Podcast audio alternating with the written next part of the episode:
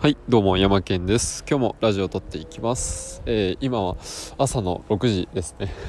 さすがにもう寒くなってきたっていうところなんですけれどもまあちょっと人があ今河川敷なんですけどまあ人もいないしまあなんかいい感じだなと思って、えー、と収録しております。で今日は何の話をするかっていうとえっ、ー、とね僕が見ているその NFT の買い方というかまあこういう銘柄は、えー、と結構、うん、当たりやすいよっていうのがあの結構分かってきたので、まあ、それについて、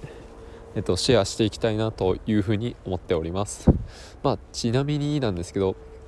今現在ですね僕は含み益でいうと、えっと、1200万円ぐらい、えっと、貯まってます。っていう感じで結構あのー、なんだろうななんかどういう銘柄がこう結構来やすいというかうん、当たりやすいとかっていうのは結構自分の中では結構分かってきたのかなっていうふうには思ってます。はい。でまあ今日は3つ話します、まあ、結構ねあのー、なんかもっと伝えたい要素はあるんですけども、まあ、あえて今回はま3つに絞るっていうことでまあまあ、凝縮して、まあ、お話ししていきたいなっていうふうに思っております。でまずえっとねまあ何の話かっていうとまあ科学とまあ何を目指すプロジェクトなのかっていうこととまあ1年後もそのプロジェクトは生きてるのかっていうようなところですね。はい。でまずまあ早速話していくとまあその何を目指すっていうのがこれめちゃくちゃ大事なんですよ。うん。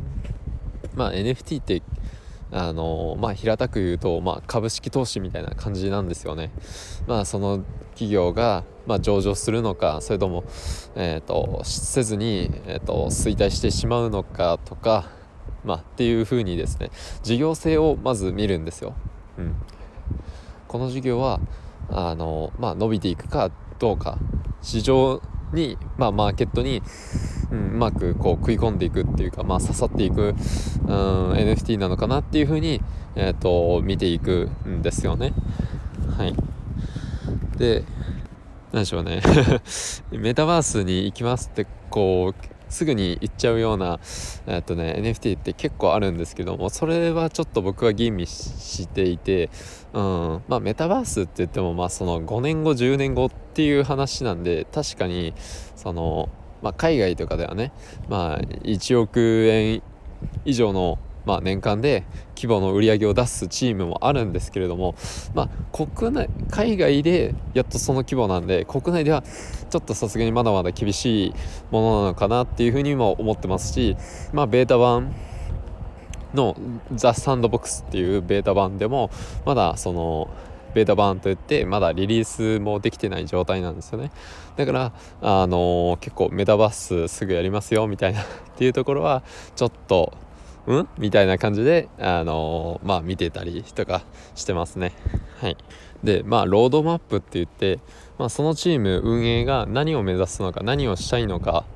が、ちょっと見えづらい、分かりづらいと、あのー、買いにくかったりしますね。うん。本当にこれを実行するのか、実現できるのかっていうところまで僕は見ているので、うん、そこはちょっと結構目を凝らして見させていただいてますそうま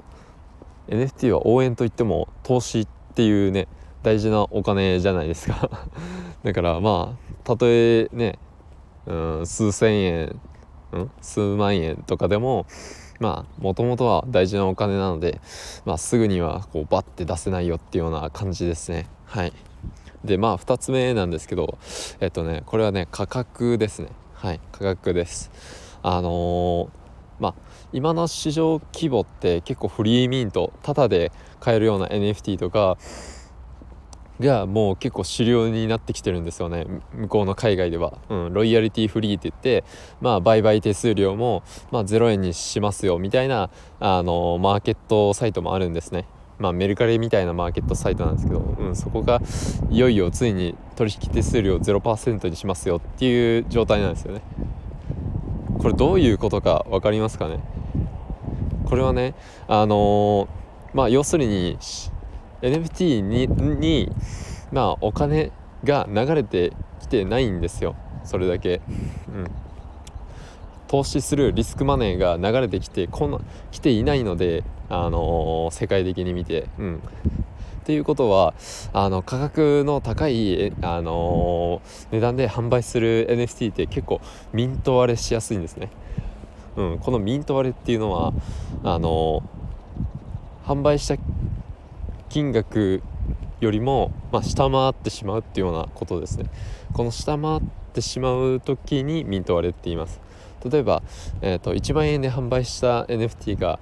その1時間後になんか5000円になってた とかすごい嫌じゃないですか。はい。こういうのをミント割れって言います。なので初期販売でその高い値段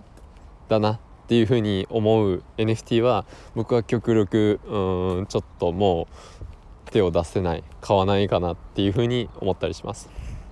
あのホワイトリストって言って購入優先権とかもらう時もあるんですけどもそれの時でもちょっと買わないかなっていうふうには、はい、決めてます。はい最後ですね。あのまあ最後は、まあ、1年後もやってるのかっていうところですね。これはすごい大事ですね。うん。